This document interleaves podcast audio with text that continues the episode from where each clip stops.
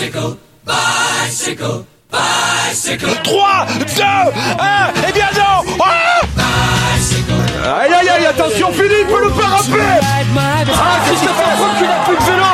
Christopher Froome à pied De nouveau Pierre Roland, attaque de Pierre Roland encore une fois. Personne ne réagit Salut à toutes, salut à tous, bienvenue dans Vélo Podcast, bilan de la deuxième semaine du Tour de France, une Tour de France où il s'est passé plein de choses, des choses malheureuses pour nos Français, RIP, Chouchou Godu, qui malheureusement ne marche pas fort. Euh, Il y a des choses aussi avec Mark Cavendish évidemment qui a égalé le record de Eddy Merckx. Bref, on va parler de plein de choses, on va faire un petit résumé quand même de ce qu'on va dire. Cavendish, on va parler de l'offensive qui est quand même mise en avant sur ce Tour de France avec beaucoup d'échappées qui vont au bout. Tadej Pogacar qui est en contrôle total, hein, qui va je pense certainement ramener le maillot à Paris, quoique on en parlera après. Julien Lafilippe qui n'arrive pas à la mettre au fond, il n'arrive toujours pas à gagner cette première victoire. Euh, les Français absents, on en parlera un petit peu. Puis cette bataille pour le maillot à poids entre Wood Pulse, Nairo Quintana notamment, Michael Woods. Euh, il y a aussi, on parlera la troisième semaine qui va arriver avec, avec les Pyrénées et le prono du podium, même si je pense qu'on en connaît un des trois. Et pour en parler, comme d'habitude, Guillaume Dreschler qui pourrait être le Guillaume Martin de l'émission, non? Salut Guillaume. salut, salut FP, salut à toutes et à tous. Euh, ouais, le Guillaume Martin de l'émission, euh, peut-être pas en descente vu que je suis plus lourd que lui. Normalement, je pourrais aller plus vite. Tu penses que tu descends mieux que Guillaume Martin? Je pense. Bon, en fait, je te dis ça, mais euh, les gars, ils ont quand même atteint des vitesses à 90 km/h Ouais. dans les descentes. Ouais. Donc, euh, bon, après le Pardon de Valira, c'était quand même assez dingue. Juste, t'as dit une petite, euh, une petite coquille, mon, mon J'ai petit FP. T'as dit que la Philippe était à la recherche de sa première victoire. Il a quand même Oui. gagné la première étape. Wow. En fait, ouais, Juste première étape avec maillot jaune, c'est pas J'ai grand chose. l'impression qu'on l'a oublié, j'ai l'impression. Ouais, Franchement, t'es pas d'accord C'est vrai, c'est vrai, je suis, je suis d'accord avec Mais toi. oui, mais t'as raison, oublié. mais t'as bien raison de le dire. Juste un rappel sur les maillots distinctifs quand même. Pogacar, maillot jaune toujours avec plus de 5 minutes d'avance sur le deuxième Rigoberto Urán. Euh, Jonas, Vingegaard de la Jumbo Visma est à 5,32. comme Vingord, comme il l'appelle. C'est ça. Euh, pour le podium, euh, on a le maillot vert, c'est toujours sur les épaules de Mark Cavendish et a priori ça devrait y rester. Le plus gros danger c'est Michael Matthews qui est juste derrière à 70 points d'écart à peu près. Et le maillot à poids, c'est ce maillot qui est le plus combattu. Euh, Wood Pulse premier avec 74 points, deuxième Michael Woods avec 66 points et troisième Quintana avec 64 points. C'est quand même pas mal. Et le maillot de meilleur jeune évidemment sur les épaules. Alors de Vingegaard, mais c'est Pogacar qui est Oui. le meilleur jeune. Juste Euh, le maillot à points, tu me dis euh, troisième Quintana 64 points, t'as aussi Van Aert qui a égalité avec 64 points aussi. Donc en fait t'as vraiment vrai, une bataille à 4. Aussi, c'est vrai. C'est vrai que Van Aert, on l'oublie un petit peu. Après Van Aert, c'est toujours pareil. On se dit, est-ce qu'il va continuer à aller dans les échappées? Est-ce qu'il vise vraiment ce maillot? C'est un peu compliqué à dire sur la stratégie de la Jumbo Visma qui joue sur plusieurs tableaux Ouais. quand même. hein. On, en reparle, Euh, on en reparle dans quelques instants sur la bataille du maillot à. Bon, on va commencer par le fait le plus marquant de la semaine dernière. Euh, c'est quand même euh, Mark Cavendish qui égale le record de victoire d'Eddy Merckx. 34 victoires. Alors, il y a déjà eu des réactions. Je propose que tu réagisses là-dessus aussi, Guillaume. Le cannibale, Eddy Merckx lui-même, qui dit Oui, mais moi j'ai fait 2800 km à l'avant. Lui, il en a fait que 6. Oui, oui. J'avais déjà commenté euh, Marc Cavendish euh, lors du, du débrief de la première semaine. Euh, c'est énorme ce qu'il fait. Gagner euh, autant de victoires sur le Tour de France, c'est dingue. Gagner autant les sprints, intermé- euh, oh, les sprints intermédiaires, mais sprints tout court, Ah, sur coup, les sprints intermédiaires, il est devant Eddy Merckx. Hein. oui, alors, oui, oui, c'est sûr. Non, mais gagner les, enfin, gagner les sprints d'une si grosse facilité, c'est dingue. Il n'a jamais été battu au sprint, tout simplement, parce que même quand euh, Adim l'échappée va au bout, il remporte le sprint euh, euh, du du peloton. Non, c'est quand même un Cavendish. Un grand cru de Cavendish, j'ai envie de dire, un Cavendish nouveau, Alors- un grand cru quand même. Est-ce qu'on retrouve pas aussi les, le- ce qu'il avait en fait avant la Columbia avec Mark Renshaw et là il l'a avec Michael Morkov notamment quand il est emmené parce que je crois que c'est la dernière victoire, c'est à Carcassonne si je dis pas de bêtises. Exactement. Où Morkov clairement en fait peut gagner en fait. Ici il s'arrête pas, il gagne je crois. Ouais, il freine, il freine pour laisser gagner Cavendish. T'imagines, on arrive à un point où le poisson pilote freine quand même. Ouais. Ils sont, j'ai l'impression que l'équipe là, après avoir gagné la première victoire d'étape euh, à, à Fougères, après avoir euh, en gagné une deuxième à Châteauroux, ils sont habités par une mission. Vraiment. Ils, ils se Mm. disent, le, le record de Merckx, il est juste là, Cavendish, il est au-dessus de tout le monde. Les mecs, ils sont habités. Et comme le collectif de la Deceuninck est juste énorme, au sprint, c'est quand même un train au sprint qui a fait ses preuves et qui fait encore ses preuves avec quand même un mec comme Ballerini, puis Morkov pour lancer le sprint, même au-delà de Cavendish qui est euh, au-dessus. Et je soulignerai quand même le commentaire de Laurent Jalabert à la victoire euh, de Carcassonne qui parle d'insolente facilité. euh, voilà, je, tu te dis quand même qu'un Morkov c'est le meilleur poisson pilote au monde, euh, qu'un Ballerini est capable d'aller de gagner un sprint sur un grand tour et qu'il est quand même le lanceur de Morkov qui est le poisson pilote. Ouais, à la fibre qui se met à la planche aussi pour l'équipe. Enfin, franchement, c'est un collectif autre question rapide, Guillaume, est-ce que pour toi ça a la même valeur? Parce qu'on a eu tendance à les comparer euh, Merckx et Cavendish sur le nombre de victoires évidemment. Euh, beaucoup ont dit en Belgique notamment que ça n'avait pas la même valeur puisqu'Eddie Merckx a quand même remporté des Tours de France. Et, mais surtout au-delà de ça, Merckx avait aussi ce côté... Bah, on se nomme le cannibale pas pour rien, il partait de très loin, il bouffait tout le monde. Est-ce que euh, gagner 34 victoires au sprint, ça a autant de valeur que ces 34 victoires de Merckx? Bah, Merckx, en fait, même au-delà de partir de loin, c'est qu'il était capable de gagner en montagne, en contre-la-montre et en sprint. Partout. Et alors, de, différents, de différentes manières. Cavendish, mm, Cavendish finalement, oui, Merckx a dit qu'il a été en tête pendant 6 euh, km, mais parce que quoi, il fait 200 mètres fois le nombre de victoires, c'est ça? Je sais pas comment il fait, je sais pas le calcul. Je, désolé, je, je vais pas te les faire, euh, mais il fait les, il fait les 200 derniers mètres et puis après il l'a mis au fond. Il faut le faire, c'est énorme c'est énorme de faire de se faire les 200 derniers mètres. Après toi FP, je sais pas ce que t'en penses, mais franchement, euh, bon pour moi je mets quand même Merckx. Après euh, numériquement, euh, comptablement, oui, il a autant de victoires que Merckx. Mais bon. Mais moi, après, j'ai ce côté aussi un peu comme Merck, c'est que je trouve que celle de Merck, c'est quand même plus impressionnante. C'est pas la même époque non plus, mais comme tu dis, il gagnait partout. Il y avait ce côté de coureur complet, coureur total, en fait, euh, qu'on a connu un petit peu avec Bernardino aussi. Cavendish, c'était un petit peu, c'est la stratégie d'une équipe, tout pour le sprint. Il était tellement bien emmené que est-ce qu'un autre coureur ne pouvait pas le faire ce qu'il a fait aussi sur quelques étapes, tu vois? Cavendish, là où on peut le féliciter, c'est qu'il est revenu à un niveau incroyable à 35 ans, alors qu'il sort d'une dépression physiquement à la rue début d'année, ou euh, même Lefebvre, euh, Patrick Lefebvre, le directeur sportif de la Quick Step, euh, dit dans une interview qu'Avendish n'était plus coureur quand il est venu chez nous. Enfin, c'est quand ah, même fort cette phrase, je trouve. Il y a six mois, c'était plus un coureur cycliste. Je trouve ça fort. Donc pour moi, et puis ça fait plaisir aussi de voir des records battus, parce que Merckx après, voilà, il y a un jour, il, malheureusement, il ne sera plus là, et on aura peut-être Cavendish qui pourra reparler de ses records, quoi. Tu vois, il y a oui, ce côté de transmission aussi de pouvoir qui, qui fait plaisir à avoir dans, dans le vélo. Après, juste, hmm on remet quand même les pieds dans le plat, FP par rapport à ce qu'on on a dit au premier, euh, au premier débrief, euh, au début, au débrief de la première semaine. Cavendish, au plus fort de sa carrière, ne passait pas un pont d'autoroute. Euh, Bon là, il les passe pas non plus parce que la stratégie bah, est de dire, d'après la Quick Step, je me fais l'avocat du diable, selon toi en tout cas, c'est que les montées, il les fait comment il, comme il peut, et en descente, ils doivent aller à fond. Voilà la technique quand ils sont en montagne à la Quick Step avec Cavendish. On, va juste terminer du coup. Le seul ennemi de Marc Cavendish pour maillot vert maintenant, c'est terminé hors délai sur une étape de C'est ça. On, est tout à fait d'accord. Il n'y en a pas eu qu'un euh, depuis le début du Tour de France, des hors délai. Voilà. Juste alors, on va passer à la suite euh, avec. Euh, je, on va lier un peu nos deux points qu'on avait mis. C'était l'offensive mise en avant et Pogacar en contrôle parce que pour moi elles sont liées.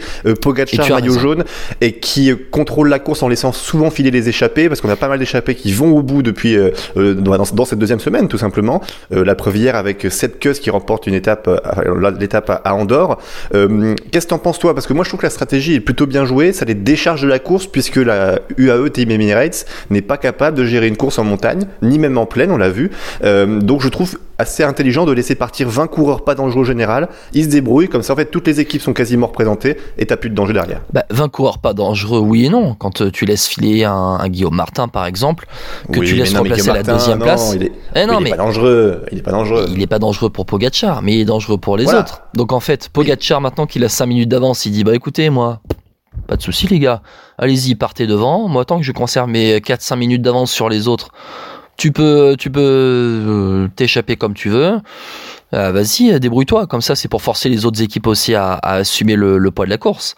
C'est plutôt une bonne euh, solution de la part de, de Tadej c'est aussi pour dire, FP, je sais pas ce que t'en penses, mais que Pogacar a quand même pas une équipe de dingue non plus autour de lui, hein, parce que. Ah bah pourtant, avant le Tour de France, on pensait qu'elle était belle cette équipe. Hein, on pensait, et finalement sur le terrain, tu te rends compte, FP, que cette équipe, elle est pas si, pas si au niveau que ça, quoi, par rapport à d'autres euh, rouleaux compresseurs qu'on a eu qu'on a eu l'habitude de voir. Il y a beaucoup de coureurs soit cramés, soit qui ne sont pas à leur niveau de l'an passé. Je pense à Marc Hirschi tout simplement, euh, même Raphaël Maïka que je trouve pas assez impressionnant. Enfin, voilà, moi je le trouve vraiment décevant Et ce qui m'agace un peu, c'est que maintenant pour le maillot jaune, il n'y a plus trop d'intérêt en fait. J'ai l'impression que c'est passé au second plan de la course. Alors Vingegaard a réussi à tenter de le planter, c'était euh, au Mont Ventoux, au deuxième passage. Il lui a pris 10 secondes et puis ensuite dans la descente, ça s'est regroupé. Mais tu trouves pas qu'il y a ce côté un peu qui est devenu inintéressant? Parce qu'avec 5 minutes d'avance, même la deuxième place, en fait, on n'arrive pas à s'exciter pour ça parce que déjà il n'y a pas de français, je pense. Mais en plus, t'as l'impression que les gars, ils sont un peu tous au même niveau. Il y a personne qui essaye d'attaquer. Ah, Tout le monde se regarde un peu. Il y a un peu ce côté attente qui est agaçant, je trouve. FP, Pogacar, il a réussi son tour en première semaine en fait. En première semaine, il a pris du temps en contre-la-montre et lors des deux étapes euh, alpestres. Et puis derrière, gestion. En fait, tout le monde est à 5 minutes donc derrière, Pogacar, il a juste à regarder ce qui se passe là. On le voit dans la montée de Bekchalis. Euh, mm. Les Ineos sont fait rouler dans le port d'Anvalira avant, et ensuite à Bekchalis dans la montée avant d'arriver à Andorre euh, dimanche. Bah au final, il a juste à regarder euh, ce qui s'est passé. T'as même Mourad qui t'a placé une attaque. Bon bah voilà. c'est dire, c'est dire quand même. C'est pour ça qu'il y, y, a des orages et qu'il neige euh, ce lundi. Euh, non, il va pas neiger, mais bon voilà euh, Pogacar en fait dans la position avec 5 minutes d'avance et regarde tu regardes les écarts au général en fait. Entre bah, euh, deuxième et O'Connor cinquième t'as 40 secondes. Tu rajoutes Kelderman qui a 30 secondes derrière. C'est là où je me suis dit imagine t'as pas Pogacar on a un Tour de France de folie. Ah oui bah, bien sûr. Bah, tu sais quoi tu regardes le Tour de France sans mettre Pogacar. Et tu tu, tu, tu, caches il y, a une bataille pour la deuxième place. Non mais Pogacar est dans la position parfaite en fait. Ouais c'est ça. Passons à la suite Guillaume si tu le veux bien. On passe malheureusement à la allez au côté le plus dur de cette émission aujourd'hui. Les Français qui ont un peu raté leur deuxième semaine, faut bien l'avouer. Euh, je vais juste faire un petit rappel sur le classement général. Peut-être le, le, mieux classé, c'est Guillaume Martin qui est passé de la deuxième à la neuvième place hier sur l'étape d'Andorre. Il est à 7 minutes 58 de Pogacar, à environ 3 euh, minutes hein, de, la deuxième place. Je t'ai fait l'ambiance euh, croque-mort, hein. je suis désolé. Aurélien Paré-Pinte qui est 12 qui lui en revanche fait plutôt son Tour de France. C'est hein, la belle surprise.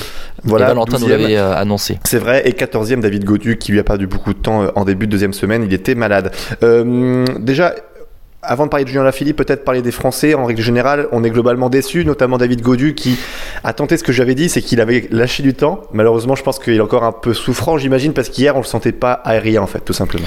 Oui, pourtant, la FDJ, la Groupama FDJ avait quand même euh, mis du lourd avec Armirail et, et Madouas ah bah, autour de lui pour. on s'est cru à la Volta l'an passé. On s'est cru à la Volta l'an passé, sauf que ben, Godu n'a pas les jambes de la Volta. Après, sur les autres Français, bon, ben voilà, c'est ce que, ce, ce que je t'avais dit, FP. Moi, j'attendais de David Godu qui tienne euh, jusqu'au bout. Bon, ben voilà, il a, il a craqué, pas craqué un peu, il a craqué énormément dans l'étape du Ventoux. Mais je suis un peu déçu des Français, même dans les échappées, j'ai l'impression qu'il y a ce côté, on est beaucoup plus faible que les autres, quoi. C'est très très dur à voir, je trouve. Bah, c'est-à-dire que bah en fait on peut rejoindre à la Philippe. Mais à la Philippe il a gagné la première étape euh, pour conquérir le maillot jaune. Mais derrière dès qu'il prend une échappée il n'arrive pas à la mettre au fond. Et encore mais est-ce qu'il va pas trop souvent dans les échappées aussi? Moi je veux bien mais il fait toutes les échappées à la fin. Tu dois être cramé. Bah oui et non parce qu'après bon euh, à la Philippe euh, il sort dans les dix derniers kilomètres pour faire le, le travail pour Cavendish sur les étapes de plat. La seule échappée où tu te dis quand même qu'est-ce qu'il fout dedans c'est celle qui arrive à Nîmes je crois non c'est ça? Mmh, ouais, c'est vrai. Celle qui arrive à Nîmes là tu te dis mais qu'est-ce qui qu'est-ce qu'il fout dedans. Euh, après, euh, le truc c'est que le problème c'est qu'à la Philippe, quand il va dans une échappée, bah, il a maillot de champion du monde, donc euh, bah, forcément il est marqué. Donc c'est compliqué. Et après une erreur tactique. Et puis dans la dans, dans l'étape d'Andorre, il fait tout parfait. Sauf que bah, la montée de Becchalis après, même si c'était chez lui, bah, c'est un peu compliqué. Tu regardes les Français quand même, Guillaume Martin qui se replace à la deuxième place et qui, qui rate, euh, qui, qui perd du temps parce qu'en fait, euh, il prend un courant d'air dans le premier virage de la descente du port d'Anvalira et derrière, il perd, le, il perd la roue. C'est quand même bête. Ah oui, bah, en fait, c'est là où il y a un peu le résumé de tout ce qui nous manque encore, ce côté un peu déjà de, de soif de victoire qu'a la Philippe, mais que n'a pas beaucoup, que n'ont pas beaucoup de Français, j'ai l'impression. Et aussi euh, le côté malin tactiquement. J'ai souvent dit que David Godieu était malin tactiquement. Là, il a pas les jambes, mais je trouve que beaucoup de Français qui ont potentiellement les jambes n'ont pas ce côté un peu tu sais, je roule plus, je, fais, je tire la langue et après je t'attaque, tu vois. Alors effectivement, c'est mal vu, mais au moins tu gagnes. oui, c'est sûr. Et euh, franchement, non, je, j'ai envie de te dire que les Français sont assez anonymes sur leur Tour de France. Bon, bah, t'enlèves euh, à la Philippe, euh, c'est un peu l'arbre qui cache la forêt pour le coup. Ouais. bataille pour le maillot à poids, Guillaume. Alors malheureusement, pas de Français cette année dans cette compétition, on va dire. à 4, tu sais que tu as bien fait de me le rappeler, c'est Wood Pouls qui mène la danse. pour l'instant, Wood Pouls qui est plutôt bon hein, sur ce Tour de France pour les, le maillot de meilleur grimpeur. Qui a récupéré ce maillot à poids lors de l'étape à Andorre. Ouais, tout à fait. Et Michael Woods de deuxième, qui a euh, 8 points de retard. Derrière Quintana avec 10 points de retard. Et vous, Van Aert, 10 points de retard aussi. Est-ce qu'au final, tu crois vraiment que Van Aert va le jouer? Oui, je pense que ça y est, il va le jouer. Tu l'as vu lors de l'étape euh, d'Andorre. En fait, bah, ça y est, il fait le sprint même. Euh, il, fait le sprint. Euh, alors c'était la, la montée avant le port d'Anvalira, là, puis puis Voilà, le col de Puy-Morins. Mm et ça tape le sprint euh, au sommet du col de Puy-Morins, ouais, ben ça y est, tu le vois quoi, que Van Aert euh, joue euh, joue les points. Van Aert, bah, quand tu vois ce qu'il fait au Ventoux derrière, quand tu vois sa capacité de sprinter même au sommet des cols à, pratiquement 2000 mètres, ouais, bah, tu te dis oui, il le joue, ça y est, c'est bon.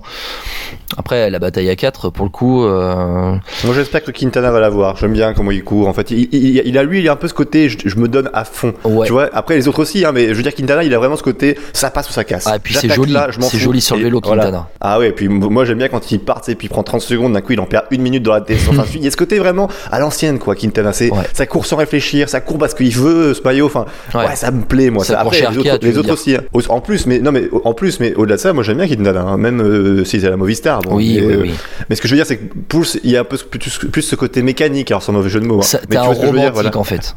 Exactement. C'est un, romantique. C'est un Quintana, c'est un romantique du vélo. Euh, tu me parles de Pouls, bah, on peut quand même souligner euh, le tour des Bahrain Victorious qui se sont euh, un peu réinventés après le après la chute et l'abandon de Jack Egg à la troisième étape. c'est quand même. il est réussi, hein. Il est réussi leur Tour de France. Hein. Il avec, est... avec la victoire de Mohoric, ils ont gagné avec qui d'autre? Main, j'oublie. Il y en a un autre qui gagne de la Bahreïn. Mince, bon. attends, on va, revenir. on va retrouver. Mais en tout cas, oui, même avec un, un Colbrelli. Alors Colbrelli qui est pas si qui est pas si dingue que ça. Euh, pour le coup, Sony Colbrelli, c'est peut-être euh, le la, petite euh, déception. Je me remets sur un, non, c'était Dylan Tuns. ouais, non, la barque Victorious, ils ont réussi. De toute façon, ils sont offensifs là maintenant, donc ils sont souvent dans les échappées pratiquement tout le temps. Ils ont réussi leur tour. Moi, ce que je veux voir, c'est Michael Woods. J'adore Michael Woods.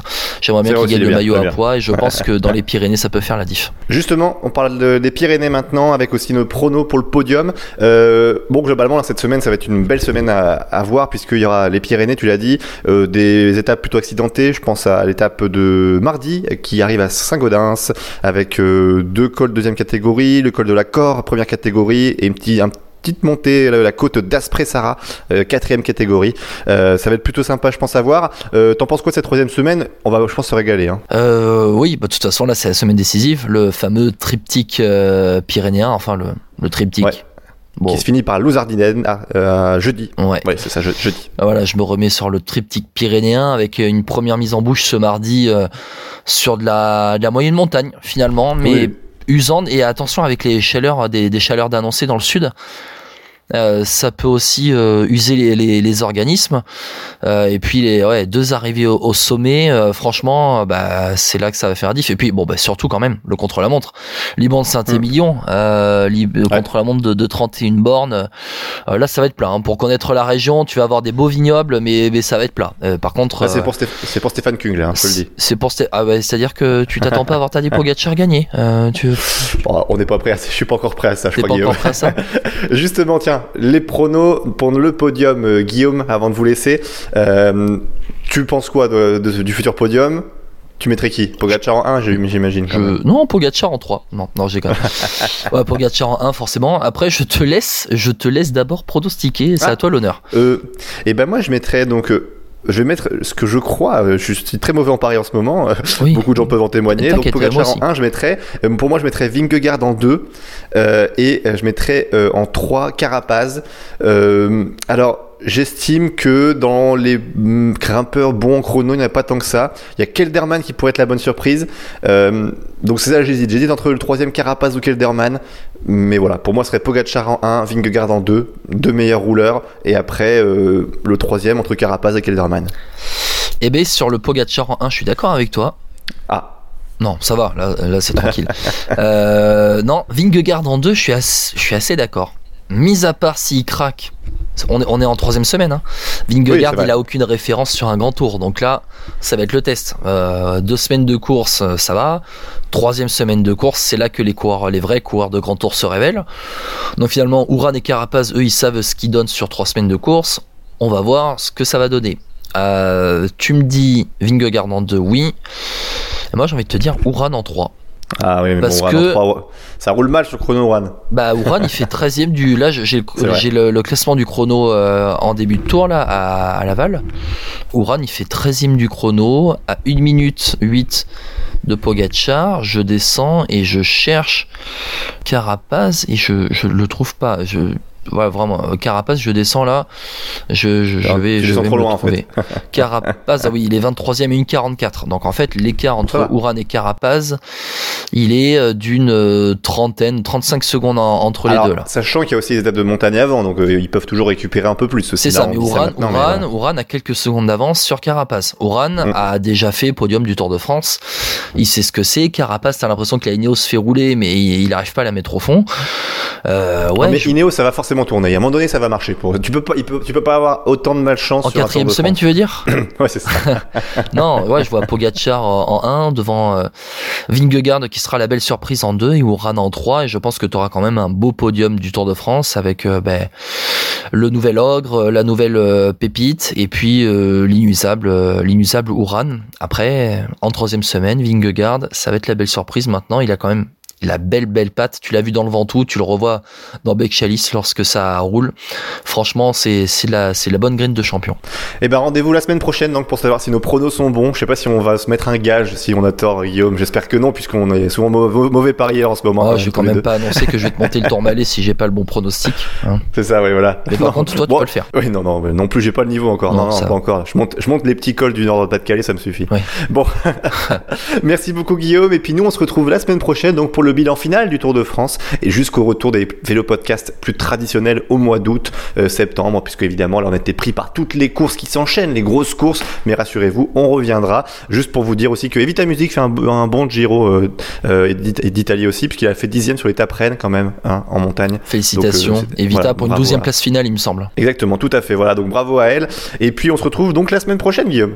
À la semaine prochaine. Bonne dernière semaine du Tour de France. Bon courage. Je vais aller les voir Ouais. euh, sur le bord de la route dans les Landes. hein, tu Ah, vois. bah voilà. Mes vélo podcasts sur un carton, comme ça les gens te verront. Exactement. À la, bascule vélo podcast. voir, si tu veux. Allez, Allez, ciao. ciao à tous.